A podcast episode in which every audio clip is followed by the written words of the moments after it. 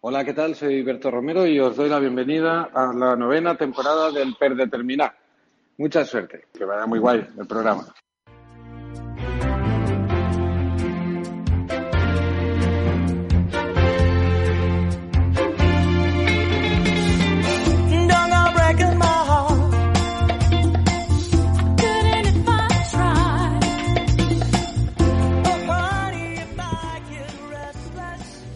Benvinguts i benvingudes tots i totes al primer programa de la nostra novena temporada. Sí, sí, la nostra novena temporada. Aquí, una vegada més, a l'estudi. Hem tornat a l'estudi, al qual teníem moltes ganes de tornar. I avui és el programa 123 del Parc de Terminar. Recordeu que ens podeu escoltar a Ràdio Ateneu del Clot, l'últim dilluns de cada mes, i a Ràdio Trini Jove, al 91.6 de l'FM, tots els dimarts de mes. 217 dies són els que han passat des de que vam fer el darrer programa des de l'estudi, al febrer. El Covid ens va treure la possibilitat de venir a l'estudi, però vam decidir continuar, tot i això, fent ràdio en un format videoconferència.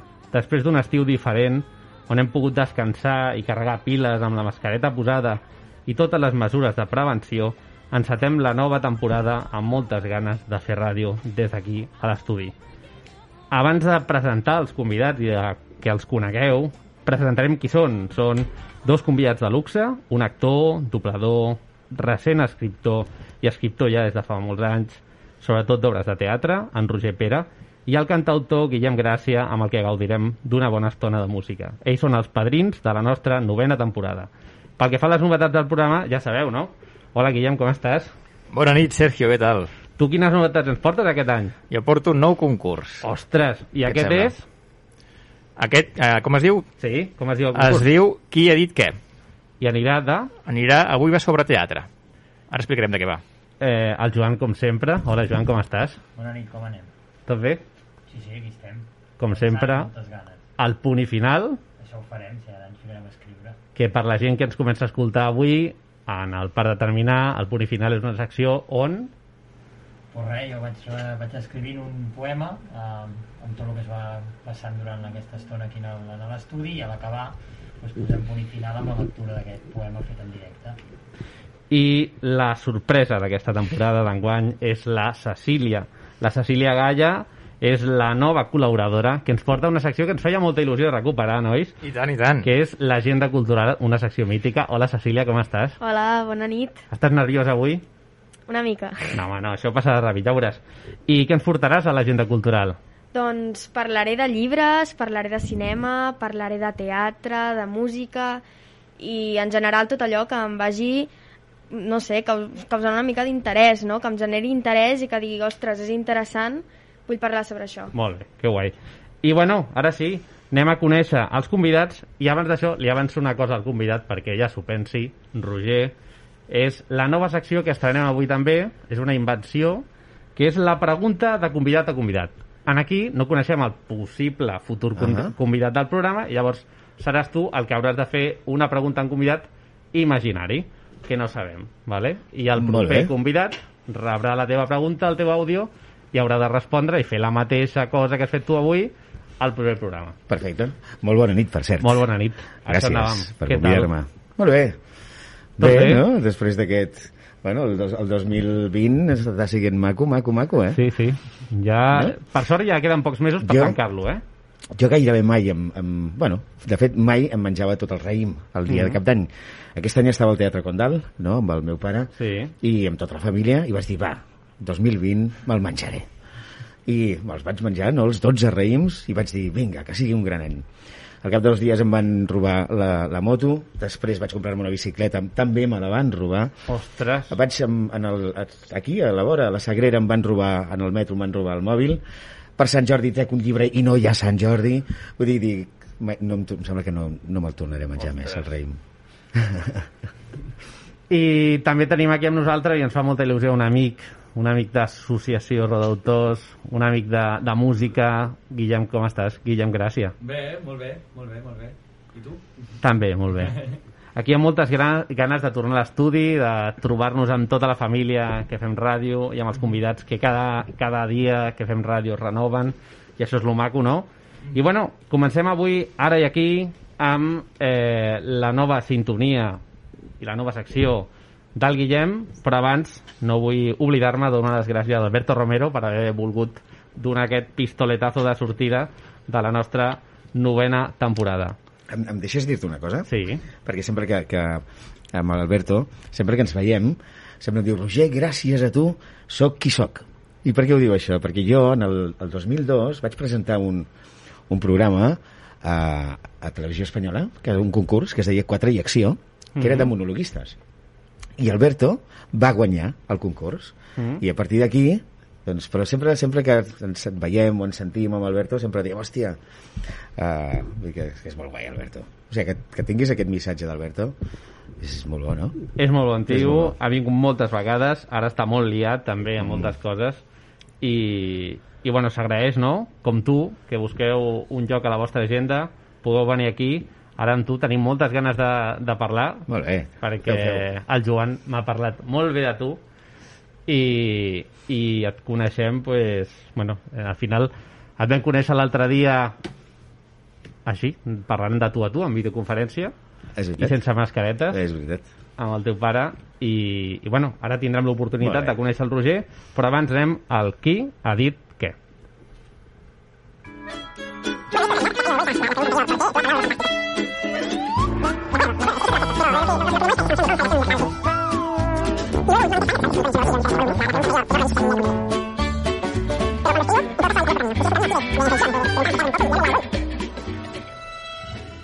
Molt bé, aquí comença Qui ha dit què?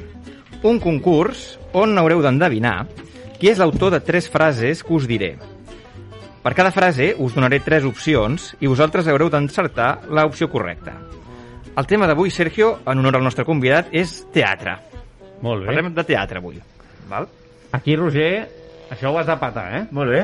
El, és a dir, el concurs és per mi? és el concurs per tu dedicat sempre al convidat Dedicat al convidat. al convidat de l'entrevista i, i bueno, al final un teatre és un lloc també on un cantautor ha arribat a tocar i segur que has fet i a més jo crec que tu Jo he fet teatre. Has fet també. molt teatre, eh? Mira, pues.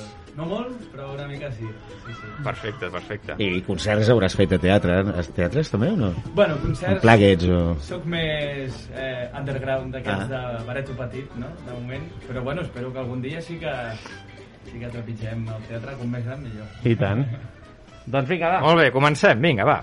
Primera frase. Qui ha dit el teatre és poesia que surt del llibre per fer-se humana?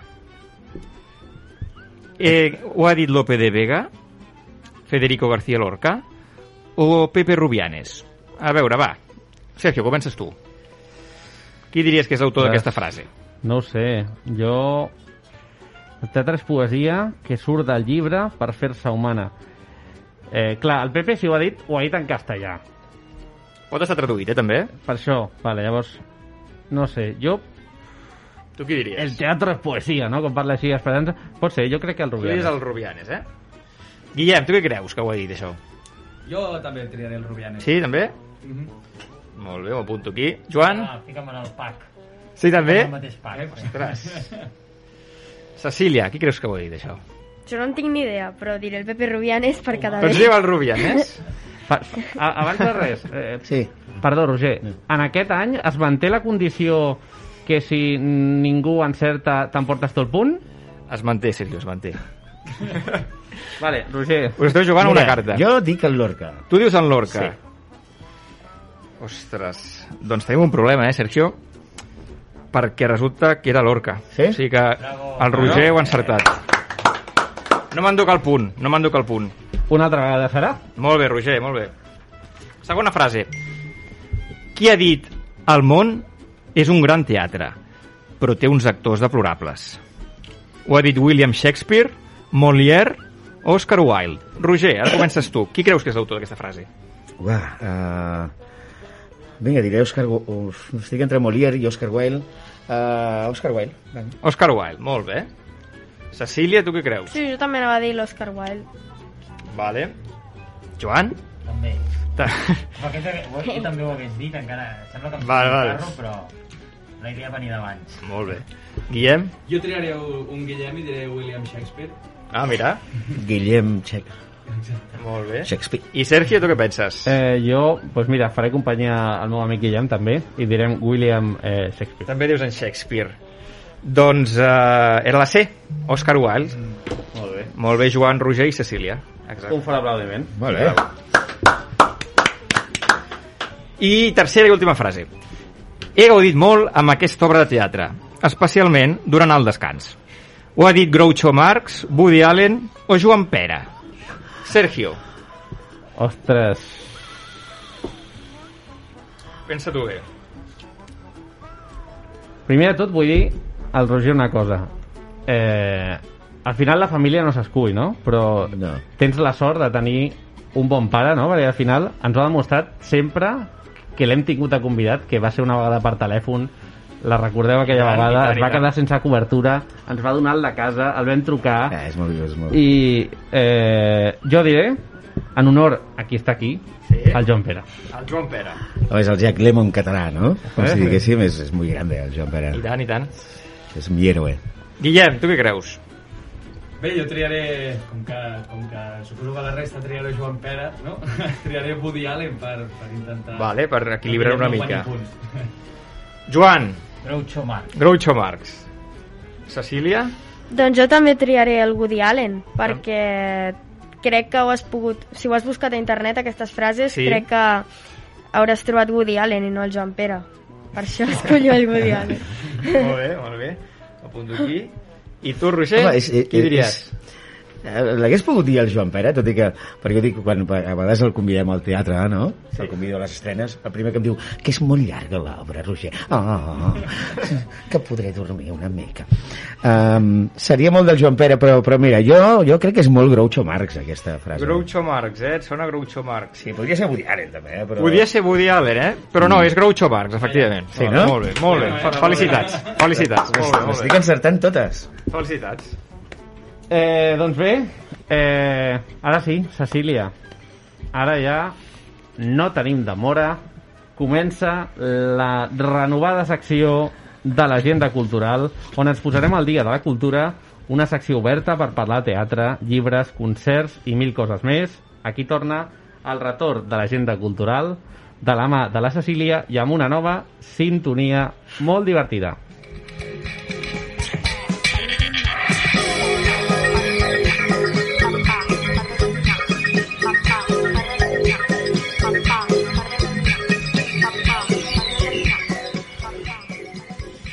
Cecília, què ens portes avui? Doncs avui, en primer lloc, eh, parlaré de llibres, perquè, com sabeu, aquests dies, després de l'estiu, ha començat la rentré literària. És una rentré que, com cada any, té com a tret de sortida la famosa eh, Setmana del Llibre en Català, que tot just acaba de finalitzar i per qui no ho sàpiga, eh, la Setmana del Llibre en Català és una fira dedicada exclusivament a la literatura catalana i que permet reconèixer la feina d'autors, editorials i llibreries catalans. Aquest any, però, Sergio, a causa de la pandèmia que ara estem vivint, la fira que sempre s'ha tra... bueno, sempre s'ha celebrat a l'Avinguda de la Catedral s'ha hagut de traslladar al moll de la fusta perquè disposa de més espai i, per tant, permet complir les mesures de seguretat. Uh, a més, com a conseqüència del Covid, Joan Carles Girbés, que és el director de la fira, Mm. ha estimat que s'han perdut, atenció, les vendes d'un de cada quatre llibres. De fet, durant el mes de març, quan la pandèmia va arribar, les vendes es van reduir un 53% i a l'abril, quan tots estàvem confinats, atenció, perquè és molt fort, un 91%, o sigui, es va reduir un 91%. Tenim aquí a un autor que ha tret un èxit, mai millor dit, Sí, sí, és... Eh, bé, de, que ara ens explicarà, ens Sí. parlarà de- del seu llibre més Vaig endavant. també a la però- fira, però sí, sí, clar, és que, que aquesta gent el dia de Sant Jordi eh, no, les facturen el 45% de tot l'any, no? Sí, sí, però he de dir que per sort, durant els mesos de juny i juliol, eh, quan l'estat d'alarma va acabar, la gent que volia reprendre aquest hàbit lector i donar suport a la cultura catalana va anar a les llibreries i és gràcies a aquesta gent que aquest estiu s'han venut un 27% més de llibres de l'any passat, que és bastant. O sigui que gràcies als que heu anat a comprar llibres. I tant, i tant. I Cecília, més enllà de les estadístiques, digue'm, quins són els llibres més venuts d'aquest principi de curs? Doncs bé, Sergio, eh, la setmana passada, segons les xifres del Gremi d'Editors de Catalunya, Els títols més venuts van ser Paraula de jueu, del Martí Gironell, Escac al destí, aquest nou llibre del Lluís Llach, uh, aquesta setmana també Les tenebres i l'alba, del Ken Follett, i Canto jo i la muntanya balla, de la Irene Solà. D'aquest darrer, uh, ja en fa com més de 70 setmanes que és a les llibreries, però encara se'n parla moltíssim perquè fa poc va guanyar el Premi de Literatura de la Unió Europea. I, i recordem aquesta novel·la anteriorment també havia guanyat el Premi Anagrama de la novel·la en català. I he de dir que aquest dilluns ha guanyat el 17è Premi Narrativa Maria Àngels Anglada, o sigui, no para, eh, la Irene Solà. Una escritora que, Sí, sí. pel que sé i ens has explicat, t'agrada molt. Home, sí, i a més, ara ha estat uh, polèmica a Twitter perquè un filòleg que es diu Narcís Garolera uh, va fer una piulada desaconsellant-la la lectura. Garal, eh, Garolera, que el, aquest uh, filòleg, fonamentava Mm. el seu comentari únicament en la seva autoritat acadèmica, dient que no en recomanava la, la novel·la de Solà, i cito textualment com a catedràtic emèrit de Filologia Catalana. Ostres, Sí, i així ha començat un sucós debat en què centenars de lectors van replicar Garolera. Però sí, l'he llegit i dono fe que és un gran llibre. Um, entre d'altres coses perquè qui prenen la paraula no només són persones, sinó també algunes entitats no humanes, vives i mortes, com... O sigui, és a dir, parlen fills i germans, uh, però també parlen cabirols, ossos, dones d'aigua, gossos i trompetes de la mort. I el, el més especial d'aquest llibre és que no explica la història d'unes persones, sinó que explica la història d'un territori. Per això ha guanyat tant de prestigi, perquè és molt original. que guai. Eh, veig que tu coneixes molt bé Sí. eh, el llibre. Estaries a favor o en contra de, de l'opinió negativa de Garolera? Home, clarament en contra, però, bueno, respecto la seva opinió. Però, Sergio, tornant al concepte aquest de la Mhm. rentré, que, que, del qual parlava al principi, els llibres no han estat els únics protagonistes d'aquest inici de curs cultural, perquè, com bé sabràs, i com bé sabreu tots, especialment el Roger, Pere, Mm. Sí, eh, aquests dies també ha començat la temporada teatral. Una temporada que està penjant d'un fil perquè després de sis mesos d'inactivitat no se sap si els espectadors es veuran amb cor de trepitjar un teatre. De moment, els teatres obriran amb un aforament equivalent al 50%, tot i que s'està lluitant perquè aquest 50 es transformi en un 60 o fins i tot un 75. Uh, D'altra banda, el Teatre Lliure i el TNC, que són dues sales que, recordem-ho, al Festival Grec ja van posar a prova els protocols de seguretat, tornaran amb grans muntatges a finals de setembre i a l'octubre. El TNC, per exemple, ho farà l'1 d'octubre amb De Camaró, una obra nascuda durant el Covid i Mhm. amb un regust apocalíptic. Per contra, musicals molt esperats com el de Billy Elliot no s'estrenaran, tot i que La jaula de les loques de l'Àngel Llàcer es mantindrà a la cartellera. Perquè ja sabeu que, com cantava Queen, The Show Must Go On. I guess we know the score. On and on. Does anybody know? Bueno, Cecília, prova superada. Eh, Jo crec que la Cecília li han de fer una entrada a lo grande, un fort aplaudiment per la seva primera secció. Bravo! I ara sí, anem directes a conèixer el nostre convidat, que ja molts el coneixem, i eh, tenim el gust de tenir aquí, ja ho hem dit, el Roger Pere, i també tinc el gust de presentar-vos, alguns ja, ho, ja us ho he fet, la nova sintonia renovada de la secció de l'entrevista.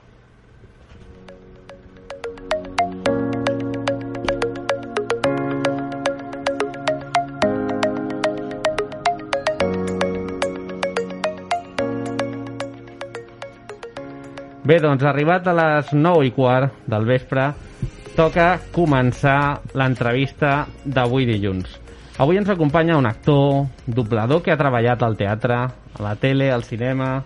Als 9 anys ja feia les, les seves primeres obres de teatre i ja fa uns mesos va estrenar el seu llibre Èxit, on tot comença, on ens explica un dels millors aprenentatges que li ha portat la vida. Ell és la veu de Matt Damon, Tobey Maguire, Ryan Phillip, Edward Norton, del personatge Scamander, que tots coneixem de la pel·lícula Animales Fantásticos i Donde Encontrarlos, i la podem trobar en més de 500 doblatges. En el darrer programa de la nostra vuitena temporada, en directe, i al costat del seu pare Joan Pere, es va comprometre a venir per estrenar nova temporada. I avui és aquí amb nosaltres. Ens fa moltíssima il·lusió poder xerrar una estoneta amb el Roger Pera.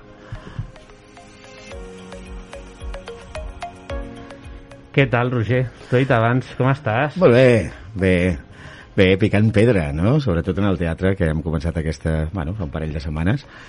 Que, clar, no? El, ens deixen tenir un 60% del, del teatre, però bueno, de moment et ve un 30, un 40, perquè a la gent encara els hi costa una mica anar a un lloc tancat, no? Tot i que us he de dir que jo tant, tant en, el, en els teatres com en els estudis de doblatge, que és on més estic, eh, i estic molt a gust, i estic molt segur. Seguim tots els protocols, és a dir, que pateixo més quan agafo el metro, quan agafo el tren, o quan haig d'entrar en un moment en un bar, eh, el, el teatre, la cultura, el, els llibres, l'altre dia la fira, del, del llibre en català, ostres, són llocs amb un protocol i amb una seguretat màxima, però sí, sí, el que ens ha tocat viure amb això del... A, a nivell cultural ens, ens, ens està fent mal. Eh, et volia preguntar per l'impacte, et volia preguntar sobre l'impacte del coronavirus en el sector cultural, ja ho has dit, és clar, no? Però de quina manera t'ha afectat a nivell personal?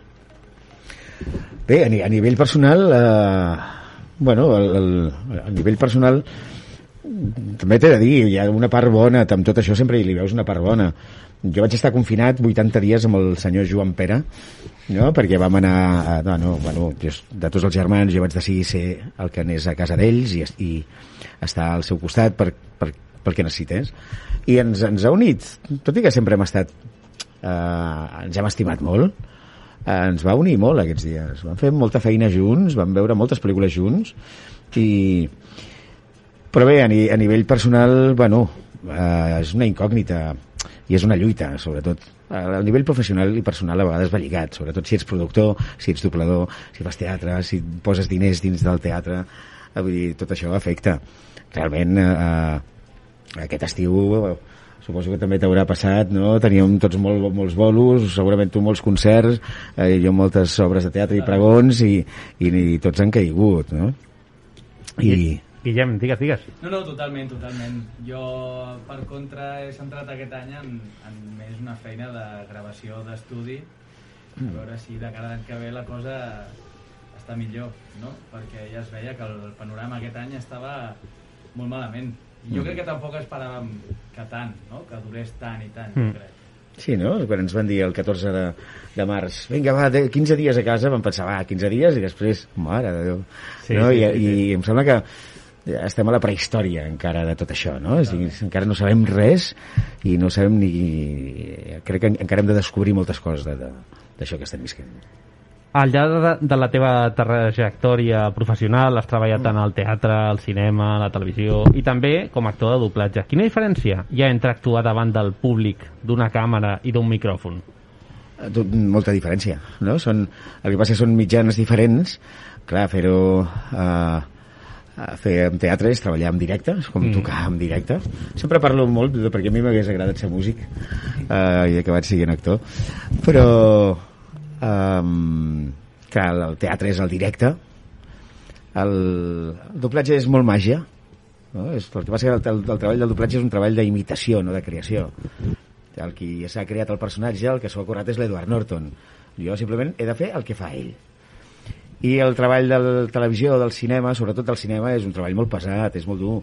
Penseu que cada dia en cinema es roden dos minuts de pel·lícula i estàs... Lo important en el cinema, així com el doblatge, lo important és la veu, no? i en teatre, que doncs, trepitjar bé l'escenari, en cinema el més important és la llum no? i el so no? i eh, el, el, el senyor del so i, i l'il·luminador són realment els més importants i els que més temps tenen no? per, perquè fer un pla està en dues hores i després l'actor ho ha de fer en dos minuts no?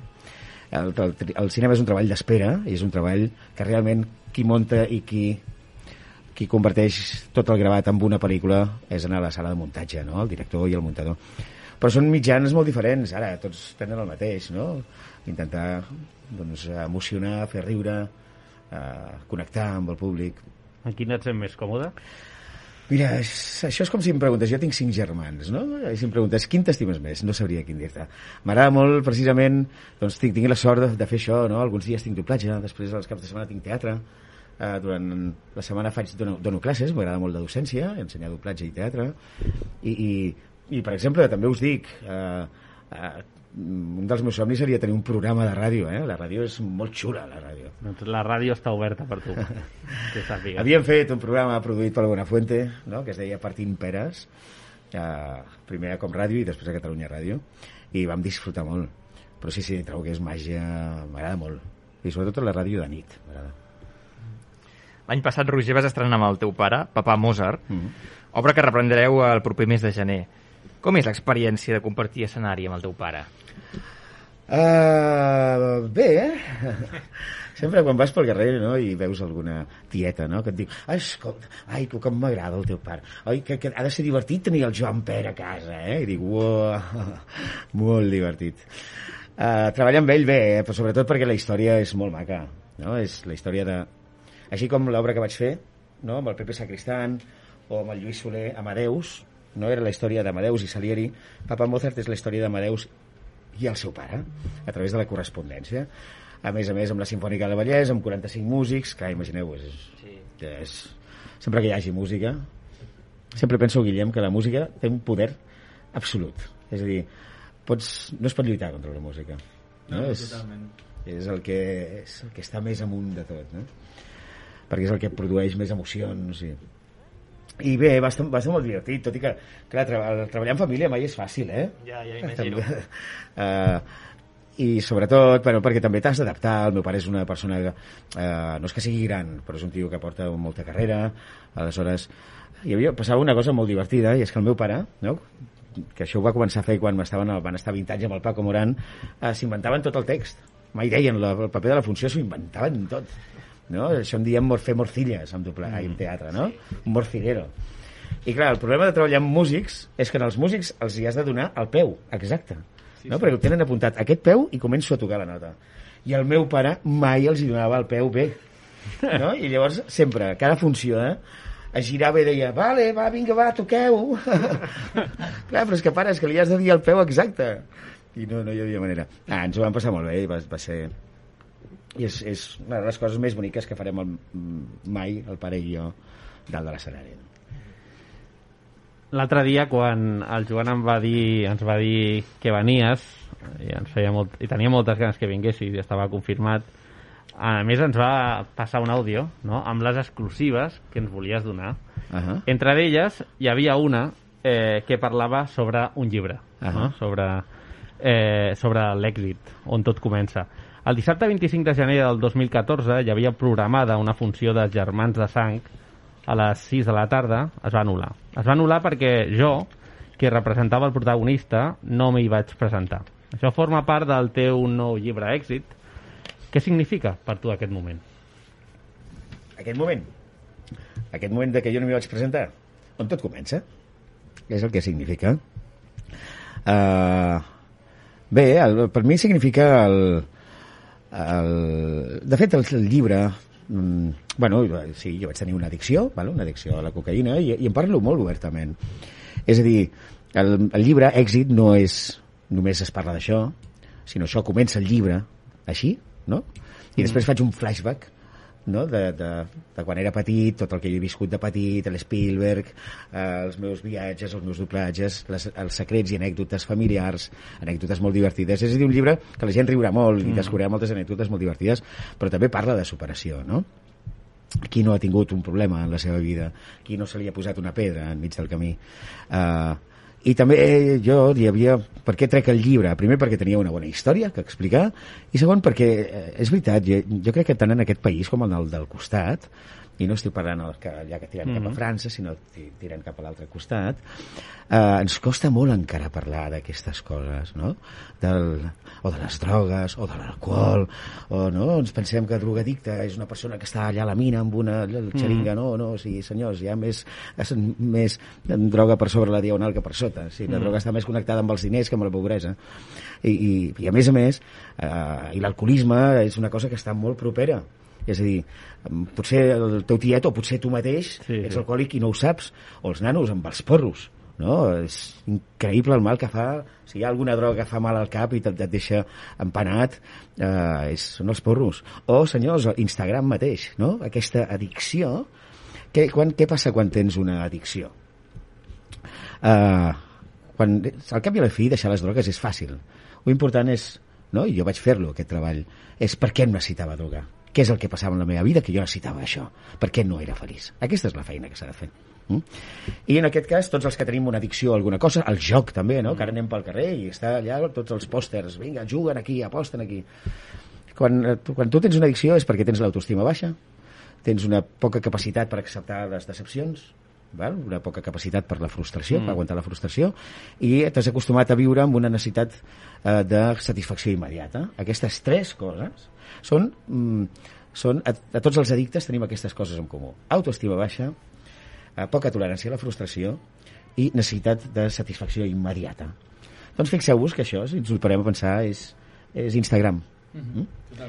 És, necessito que em diguin que m'estimen, que, vale, que em volen, i necessito que m'ho posin ja, necessito que en comptes de 1.000 hi hagin 5.000, i si en aquesta foto només me n'han posat 100, ah, me cago en la puta, m'han fotut la tarda. Mm. Compte, perquè això és el mateix. Eh? I la, la, acabo el llibre dient, segurament més endavant parlarem de la nova addicció que ja la tenim sobre la taula, que és a les redes socials, no? I, i, i ja està bé que, que d'alguna manera se'n parli obertament d'aquestes coses, perquè la gent m'agraeix molt, sobretot pares o fins i tot nanos, no, m'agraeixen que, ostres, que se'ls expliqui clarament això. És una malaltia, eh? és una malaltia mental i no té res a veure amb ser viciós o, o amb ser fiestero, no té a veure amb la fragilitat humana. Mm? I Sí, això sí. s'ha d'explicar. I s'ha d'explicar obertament. Senyors, l'any passat el Ben Affleck va anar als Oscars eh, i quan allà l'Alfombra Roja li deien i aquest senyor que t'acompanya, ell deia sí, és el meu terapeuta, és que sóc alcohòlic. Val? I, per exemple, als Estats Units, mira que fan coses mal fetes, però allà diuen, escolta, no, no puc quedar perquè tinc reunió d'alcohòlics anònims. No hi ha tanta por no, aquí de, de, de parlar d'aquestes coses, però si, està, si ho tenim a la cantonada i tu, Sí, la sí, teva sí. família ho tens, o tu mateix, Sí, sí. per què escric el llibre? Perquè en parlem. Perquè jo he descobert al llarg d'aquests anys que la solució i la medicina de les coses és parlar-ne. Ho hem descobert tots, ara. Sí, perquè estem tots aquí ara amb mascareta? Perquè ho hem parlat. Ho hem posat sobre la taula i hem dit, cuidado, això va per aquí, necessitem i ens hem de protegir d'aquesta manera. I, per tant, ja està, està bé que algú en parli obertament, perquè parlant-ne sabrem, no?, trobar solució i sabrem demanar ajuda. I si no en parlem, serà tot sempre un problema. Èxit és un striptease emocional molt bèstia. Com va ser posar-se davant del full en blanc i abocar tota la teva història? Uh, no, no, va ser, no va ser difícil. També jo no tenia cap... He trigat, també. Mira que és un llibre curt, sí, fàcil de llegir, uh, però sí que és molt diferent de quan el vaig començar a escriure a com ha acabat. No va ser... Tothom em diu... Uh, ha sigut terapèutic per tu escriure aquest llibre? I diu, no, no, no, estic fins als collons de teràpies. Ja. N'he fet moltes de teràpies al llarg de la meva vida. No, no, no, no volia que fos terapèutic. No, simplement volia i tenia aquesta necessitat de compartir aquesta història. Uh, ha, ha sigut dur, per què? Perquè jo sóc molt dur amb mi mateix, perquè sempre m'exigeixo molt. Quan faig doblatge ho vull repetir sempre. I els directors em diuen, Roger, que ja està bé, no repeteixis més. Carai, en aquella imatge no, del, de l'escriptor no, que hem vist a les pel·lícules, que està escrivint, s'emprenya, trenca el paper i el llença, no? i la música per sota, m'ha passat sempre, vull dir, al llarg d'aquest d'aquest procés m'ha passat moltes vegades de no que, que no m'acabava d'agradar el que estava. Fins que li vaig trobar una cosa que la gent, que la gent ho veu i ho nota, vaig trobar eh, vaig escriure molt directe, és a dir, la gent em diu, estic llegint i et sento a tu, o és veritat, els que em coneixen és molt tu, no? És, en comptes de fer literatura i de fer, i de fer l'orca, he fet mm, trobar el Roger Pera, el Roger Pera que explica les coses, i l'explica com a vegades fa riure, i a vegades fa plorar, o a vegades emociona, o a vegades li et fotries d'hòsties. Uh, I a més amb aquest punt canalla, que jo sóc molt de dir paraulotes, i bueno, és el que el més difícil va ser trobar aquest punt, no? Aquest punt m- meu. Perquè sempre quan fas coses que no que no n'estàs acostumat, sempre busques referents, no? I referències, els que a mi m'agraden, no? Els músics, a vegades que he volgut composar jo alguna cosa, però vaja, uh, uh, sempre busques copiar una mica el que tu has sentit o el que t'agrada, no? El que s'ha de fer és tenir, com segurament el Guillem, que no t'he escoltat, però m'encanta descobrir Bueno, ara- músiques ara noves, farem. tens segell propi, no? I és això el que s'ha de buscar, segell propi. Èxit, eh, tens alguna, alguna novetat, no? No sé si es pot explicar. Crec que sí, perquè ho has publicat a les xarxes, no? Sí. Que Èxit va a un lloc que t'agrada molt. Sí, va al teatre, és a dir, i a més el Teatre El Raval, tu has, has començat llegint, eh, el dia que jo no em vaig presentar era el Teatre El Raval. Aleshores allà farem el monòleg. Més que un monòleg serà una, bueno, una mica... Ho porto al teatre perquè jo us puc dir que vaig veure una, una petit espectacle a Broadway que vaig veure el Nicolas Cage explicant la seva vida en un sofà i el tenia a dos metres, eh, el Nicolas Cage i també ho ha fet el Bruce Springsteen no expliquen la seva vida i la gent després fa preguntes Uh, bueno, doncs farem una mica doncs això, serà una xerrada amb el públic, representa que és una nit de Nadal, jo he acabat la funció, estic en el meu camerino i explico la meva vida i comença el llibre, comença l'obra com comença el llibre. I bueno, també faig un repàs de co coses o musicals que he fet, com Germans de Sang, Jesucristo Superstar, Calígula, Amadeus... I ho dirigirà el meu pare. Vull dir que és una... tens una primícia avui. Sí, sí, Que el, guai. el Joan Pere torna a dirigir després de 30 anys. Que guai. Doncs tenim moltes ganes de- d'anar a veure Èxit, eh, Joan? Quan ens vam, ens vam enterar d'aquesta notícia, no? Sí, sí. Fa molta il·lusió, pues això, anar al teatre, a més el Raval, un dels teatres que hem anat per veure, ara no recordo quin actor era, no? Que, que després el vam convidar aquí. Casanova, no? Pot ser, sí, no recordo si sí. Era l'Andreu Casanova o qui era, però sí. L'Andreu, l'Andreu havia Andreu fet, Casanova, havia fet sí. en el, va començar i després va anar al Capitol. Exacte. Però va començar al Teatre del Raval, és veritat. Amb el... com es deia l'obra? No recordo ja ara. Kinder, Tinder sorpresa? No sé si era No Tinder... sé, era el Kinder o el d'abans, eh?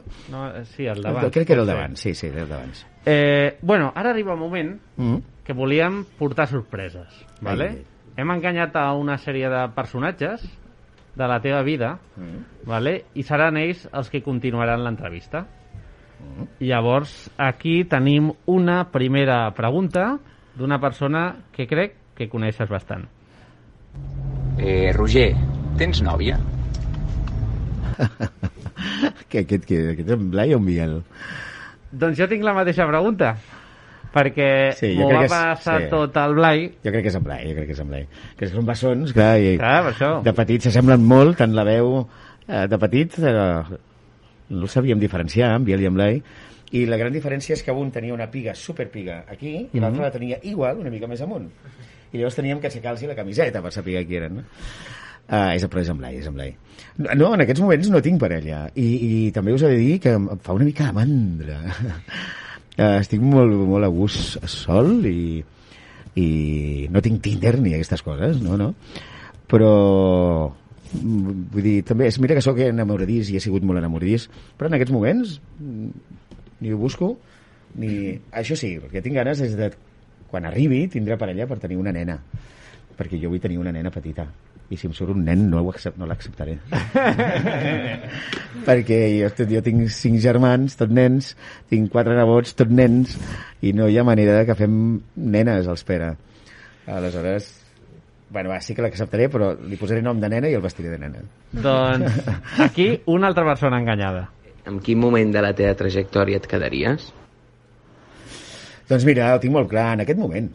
En aquest moment, precisament el llibre, eh, tot el que em passava és perquè jo, tot i que volia arribar a tothom, i sempre he sigut bon tio, eh, i, uh, i treballador, i molt, a prop, molt proper de la gent, i molt amic dels meus amics, uh, però hi havia alguna en la meva vida que no, no em funcionava i que no em, feia, fe, no em feia feliç. Per tant, em quedo en aquest moment. Per fi he descobert el meu lloc en el món, després de fer un treball personal, que crec que al cap i a la fi tots hauríem de fer, no? parar la vida un any i anar-nos a un any a fer el, el Camino de Santiago o, o f- estar un any revisant en la teva vida què és el que et funciona i el que no. I si no saps solucionar-ho, demanar ajuda. I ara estic molt a gust, molt content, i per tant em quedo en aquest moment, encara que hi hagi Covid-19. Ara una altra persona que també té algú a dir-te. Roger, què és el que et fa més feliç? Aquesta és la Laura, la meva cunyada. La Laura, què és el que em fa més feliç? A mi em fa feliç... Eh, em fa feliç eh, el bon rotllo i fer feliç a la gent. De fet, eh, no? i d'aquí ve la paraula èxit, jo clar, és que gaire, volia arribar a tothom, arribar a tots els meus amics, fer feliç a tots els meus amics, Uh, no? per això el llibre es diu èxit per aquesta búsqueda insaciable d'èxit no només èxit professional sinó de ser el millor nòvio el amic més autèntic tot això esgota no? i a mi em va acabar esgotant i, i... però sí, hi ha dues coses que em fan molt feliç una és els meus nebots i l'altra és uh, fer feliç a la gent no? que els vinguin al teatre i que s'ho passin bé o que algun pare em digui hòstia que em va, agradar, que em va fer emocionar molt el teu llibre i la cosa que més feliç superior a tot això és bussejar estar sota el mar això em dona una pau T'agrada bussejar? Molt, molt, molt faig snorkel però també bussejo eh? pues dos vegades al mes o així Mhm. vaig a bussejar amb uns amics que tinc i a més és que hi ha una pau és que el, la vida sota el mar és i a més no es pot parlar eh? És en silenci I aquí la, una de les darreres intervencions d'Uns Enganyats. Roger, ¿qué prefieres? ¿Ser el bueno o el malo de la película? el malo el... Va, bueno, el dolent, no? Tot, tot i que els dolents, si, si els som una mica empàtics, els acabarem entenent. No? I no són males persones, però pobres no ho han sapigut fer millor. Però, uh, sí, sí, el, el dolent. Sempre als meus alumnes els hi dic, no? Quan feu doblatge, el, és molt més divertit doblar el dolent, no? el cabron, que no doblar el galant bo de les pel·lícules aquestes del dissabte al migdia, no?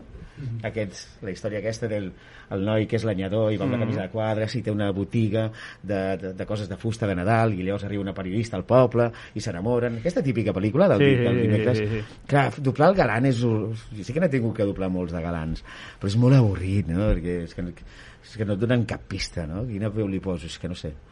Però en canvi els dolents mola molt. Ara he doblat una pel·li, m'ho he passat, perquè es diu The, Kings, The Kingsman, Kingsman, la tercera Mhm. part, de Kingsman, d'aquestes de Marvel i tal, i m'ho he passat teta, perquè era un dolent dolent, que a més canviava la veu, es transformava, és a dir, mare, dolent, per descomptat.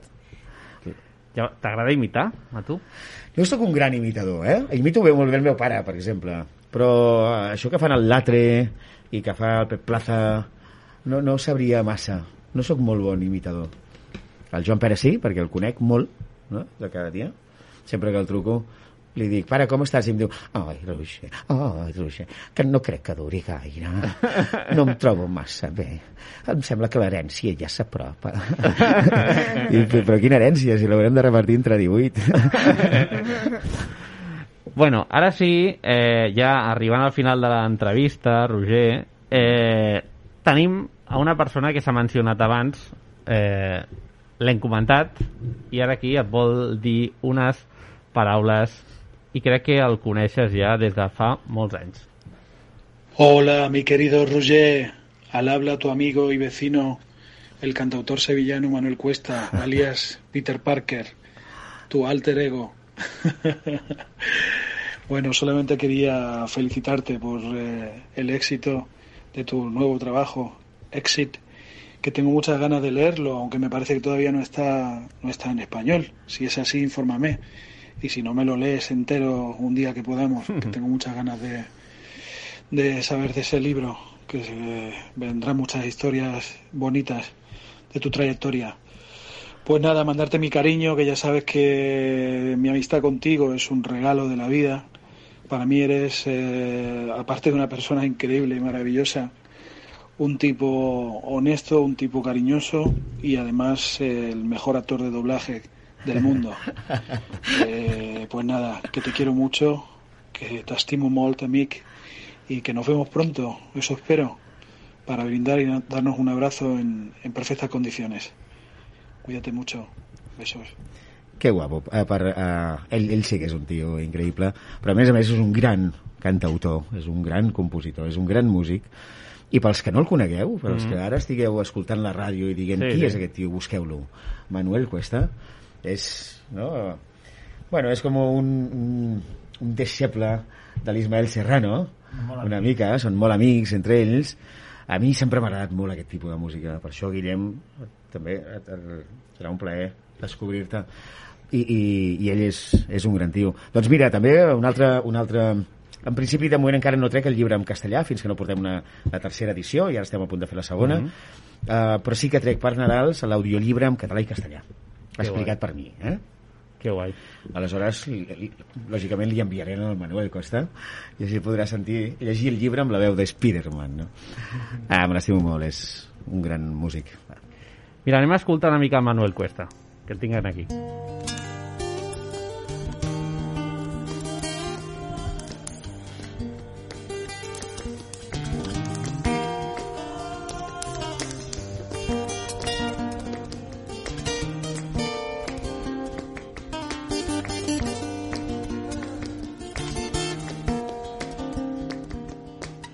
marchó mar adentro sin explicación. Se quebró la cabeza en el suelo y se destruyó toda la baraja de naipes. Echas un castillo en el aire que quedó del sagrado concepto que nos embarcó. Nos dejó Doncs escoltam el Manel Cuesta de fons, un vell amic del nostre convidat Roger Pera, el que té molt de molt d'estima. Eh, Roger, bueno, ens has deixat aquí diverses exclusives. Sí, eh? No et pots queixar, eh? No, no, no ens podem queixar, eh? Ha estat un plaer, moltes gràcies. Molt agraït que estiguis en aquí. Tenim ja ganes d'anar a veure't al teatre. Vinga, farem una cosa, a més a més, no? Quan per desembre, com que estrenem això, l'estrena serà el 17 de desembre, Mhm. eh, eh, podríem venir amb el meu pare un dia, no? Ostres, aquí encantats, eh? Venim aquí. que vinguéssiu, sí, sí. I estarem molt contents. Moltes gràcies a vosaltres. Un De res, plaer. home. I, I molta força per aquesta temporada, nova temporada. I quan, quan tinguis un, una secció per mi, digue-m'ho. Ostres. Saps que vull fer ràdio? Això ja ho busquem. doncs vine, jo ja t'ho avanço. Tens un any. A la desena temporada, la major il·lusió seria que un dels nostres convidats que ha vingut... Podríem fer, no? Va, va, Vingués. posar idees sobre la taula. Podríem posar que cada programa és un dia a la setmana, el feu? És un, una vegada al mes. Una vegada al mes. Doncs pues ja està, fet. I un dia vinc amb un doblador i li faig una entrevista. Ostres. Eh? És que ja tenim, ja tenim la desena temporada feta, eh? Ja està. Nois? Alguns dies el Jordi Brau, que és el Tom Hanks, altres dies la Núria Mediavilla, o el... No sé, t- tots els meus companys, que tenen coses molt interessants a dir. Eh, muy buenas, eh, perdonad que me cuele aquí, pero es que eh, la verdad... Hombre, Guillem. ¿Qué tal, pasa? señor Rajoy? ¿Cómo está? Pues la verdad que estaba yo por aquí, por, por Barcelona, ¿Ah, sí está porque por ya, ya sabéis que estoy mm, medio jubilado, y digo, hombre, si hay aquí un doblador importante, Sí, sí. pues no sé si usted me podría hacer alguna voz eh, de esas que hace tan buenas. Sí, uh, uh, veus això que fas tu? no? Bueno, que, uh, no ho sabria fer jo. Per exemple, um, diríem... Espera, que estic buscant. Pues eh, la otra opción es que se lea usted el final del programa y acabe con alguna voz, si le parece. No, us, us diré... Recordeu el nom del programa, que ara no el veig. Per determinar. Per determinar. Vale, si voleu, faig... Mm. ¿Qué tal? ¿Cómo estáis? Bueno, estábamos aquí, Mary Jane y yo, escuchándoos. Y... ¡Wow! Hacéis un programazo, tíos. Es de puta madre, que ya sé, Mary Jane, ya sé, no, no, no te tengo que decir palabrotas, pero cállate un momentito. Sí, perdonad, es Mary Jane, que es muy pesada. Que quería deciros solo una cosa. Un gran poder conlleva una gran responsabilidad. Y vosotros, todos los del programa Parda Terminar, tenéis este gran poder. Conservadlo, mimarlo, protegedlo. ¿Os lo dice vuestro amigo y vecino? Spiderman.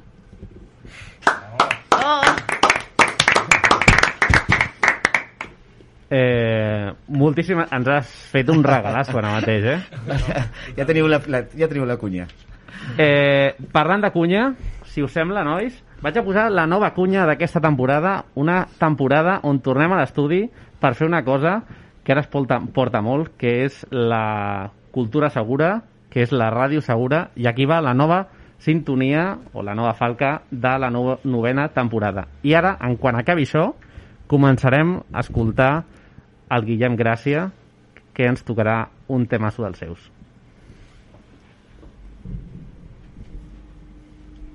Mascareta... Gel hidroalcohòlic, Bosses als micros... termòmetre... Distància de seguretat. Auriculars desinfectats... Ei, ei, espereu, i el, i el guió? Hòstia! Per determinar. Per determinar. Ràdio Segura en temps de Covid.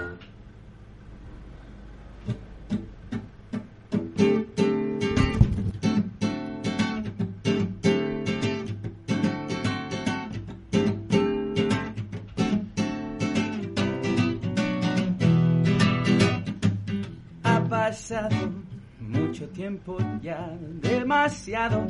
Tuve que arreglar peleando para no ir atrás y celebrando los centímetros de más. He encontrado una solución, un sentido, una nueva ilusión. He tragado la autocompasión y he guardado en un frasco mi dolor.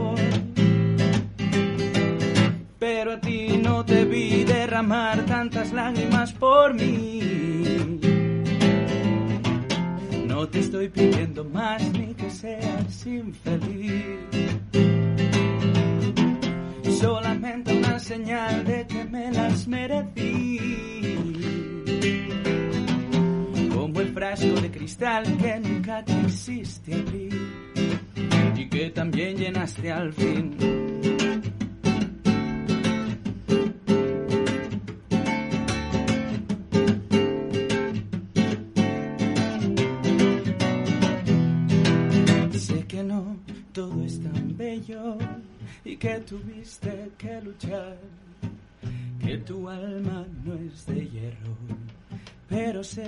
Debió oxidar, que caíste al infierno y te volviste a levantar y subiste hasta el cielo, que es donde debías estar. No te miento, estoy contento de saber que estás en paz. Hasta los mejores cuentos tienen un punto de final. No quería ser eterno ni lo pretendí jamás, pero si te soy sincero, tampoco temporal. Tampoco temporal.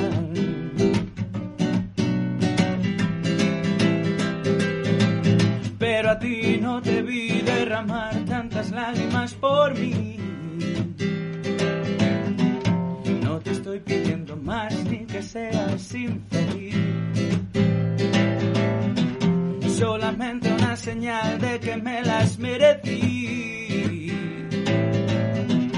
Como el frasco de cristal que nunca quisiste abrir y que también llenaste al fin. También llenaste al fin.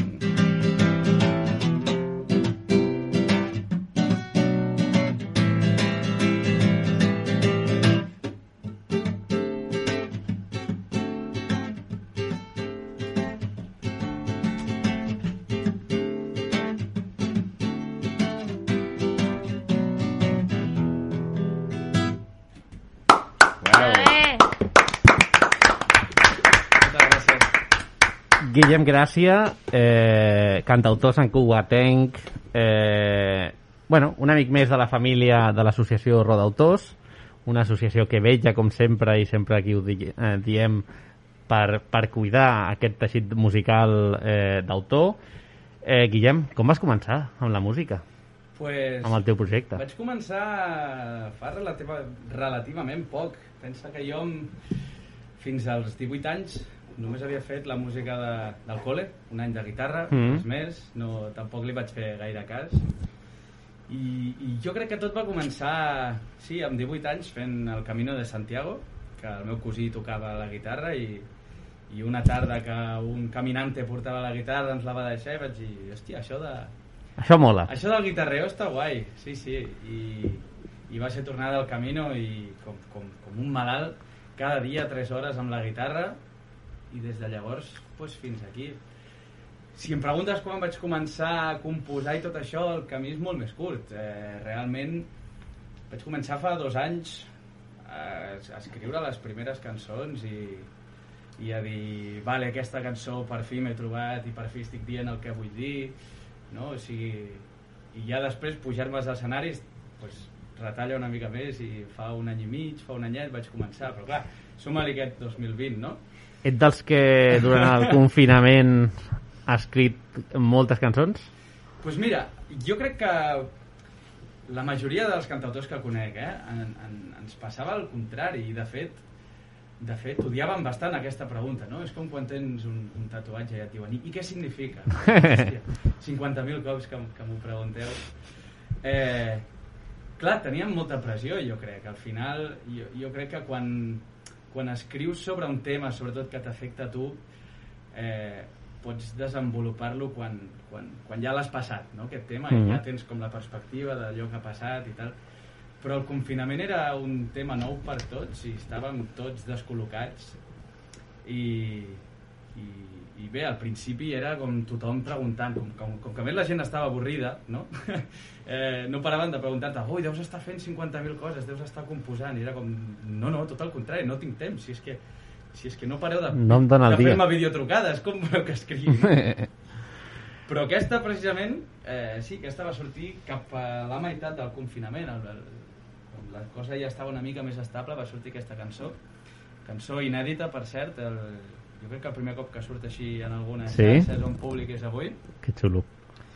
I, i sí, sí, eh, va sortir una i prou, però que a mi m'agrada molt i per tant, mira, menos és más, no? Millor una B que 50 xapi-xapi, no? I tant.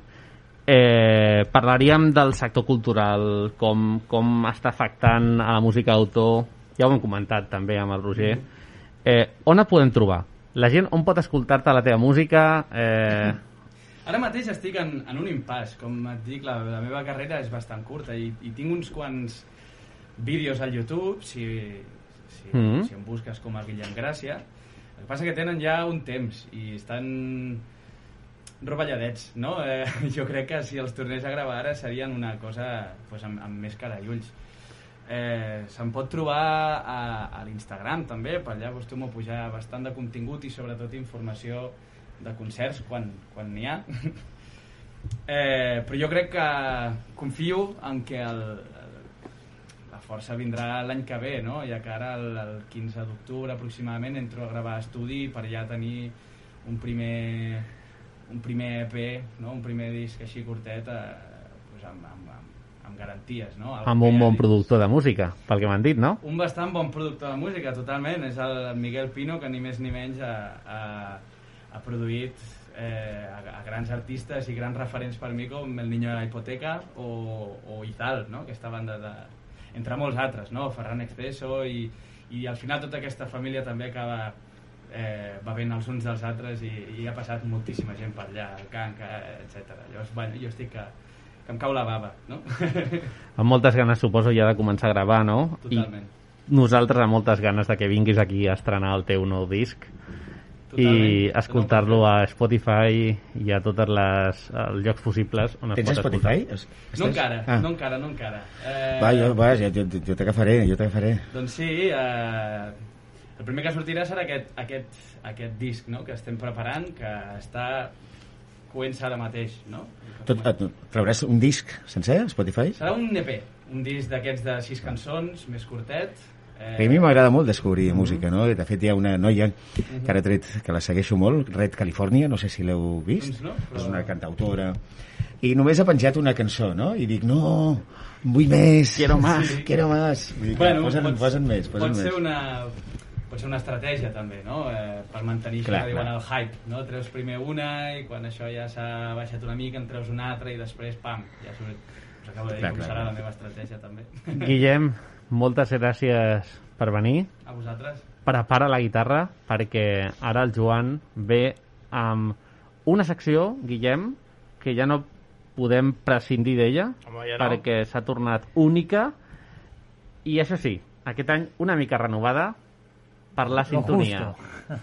Lo, jun- lo justo, exactament.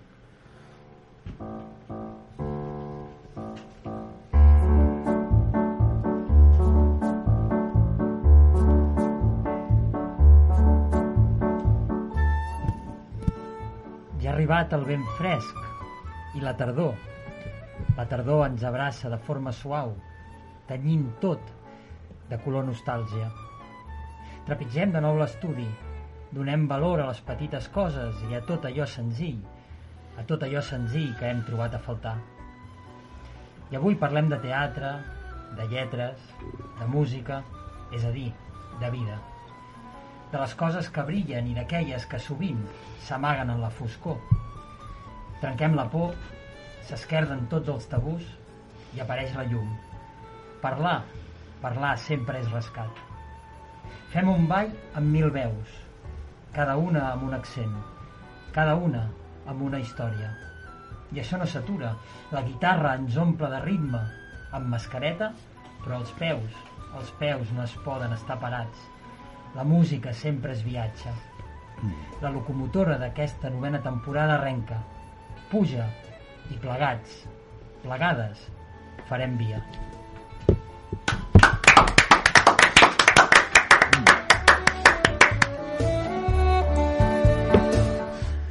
Has tornat, com sempre, amb moltes ganes, Joan. Eh... Què passa, que sou molt bons aquí amb tot el que feu o què passa? No, no. Tenim no, aquest efecte. No, no.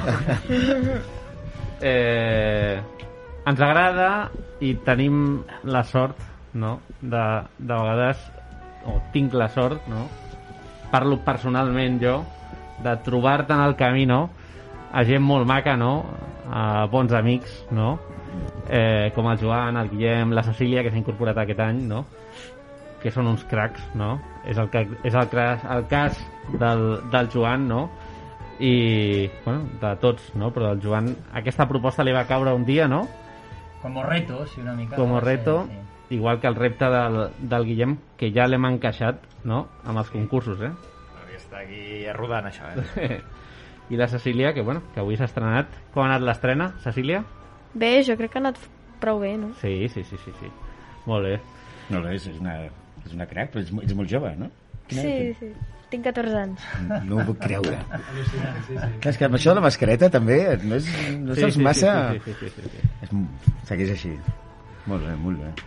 Bé, doncs eh, recordeu que si teniu qualsevol consulta, pregunta, voleu venir aquí de públic, ara és més complicat, ho haurem de gestionar d'alguna altra manera, però mirarem de fer el possible. Si us agrada venir a veure ràdio local, ràdio associativa, teniu el correu del programa que és per determinar arroba gmail.com i no dubteu aquí en, en, en dir la vostra i, bueno, doncs moltes gràcies per venir eh, i per escoltar-nos eh, tots. Eh, Roger, és un plaer tenir-te'n aquí. Igualment, ha estat un plaer conèixer-vos així en persona i res, tornarem, vindrem a... Us portaré el Joan Pere al novembre, al desembre, al desembre. Ens agradarà molt tenir-lo aquí a l'estudi perquè serà com la... No? Hem, primer per telèfon, després per videoconferència des de casa. Al teatre, Al teatre també. Sí. Això sí, que si ve, tots li heu dit que, que bo, ets tan bo, ets tan bo, que bé que ho fas, que bo, que bo. Eh, moltes mercis, Roger. Et desitgem, desitgem molta sort, eh, molt èxit, mai Merci. millor dit, amb Molt la èxit. nova obra. La frase seria molt èxit, tant de bo, molt èxit per tothom. Eh, Guillem, moltíssimes gràcies per venir. Ara acabaràs de posar el toc de música i recordeu que podeu seguir escoltant tot a ivox.com buscant per determinar el 91.6 de l'FM a Ràdio Trini Jove el proper dimarts a les 9 del vespre i tornem aquí el dilluns 26 d'octubre on tindrem algú molt especial que ens visitarà. Que per cert, crec que no ho hem fet. La pregunta del convidat al No l'hem convidat. feta, no l'hem feta. Eh, és veritat, és veritat. És S'ha quedat pendent. Mm -hmm. Eh, Roger, què li preguntem? Li preguntaria, uh, quin... O si fossis una obra de teatre, quina series? O, si fossis un personatge de teatre, quin voldria ser? Molt bé, doncs una abraçada molt forta a tots i a totes. Guillem, tanques el programa. Guillem, gràcies. Molt bé.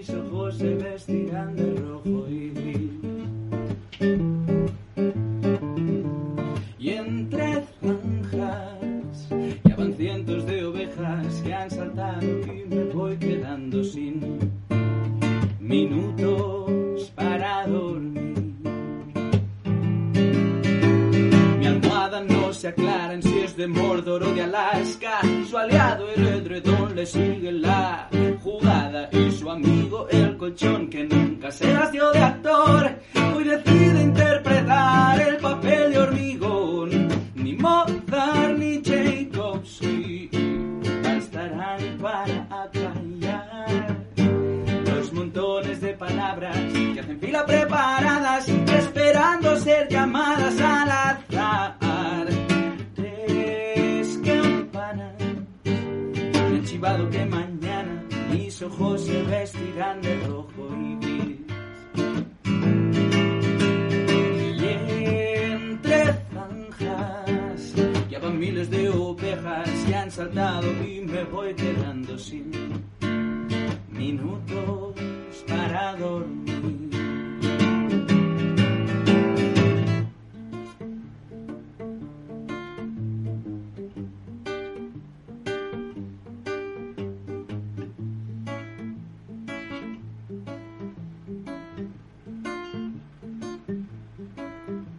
Se me ha hecho tan tarde que ahora ya es temprano. Voy la tercera base de las horas sin descanso. He contado con los dedos de mi mano horas de sueño y salvo el dedo corazón.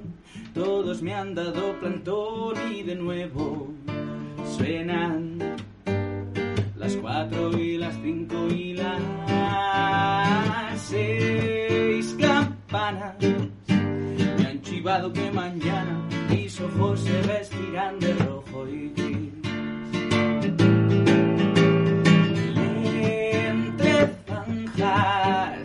Millones de ovejas que han saltado y me voy quedando sin minutos para dormir.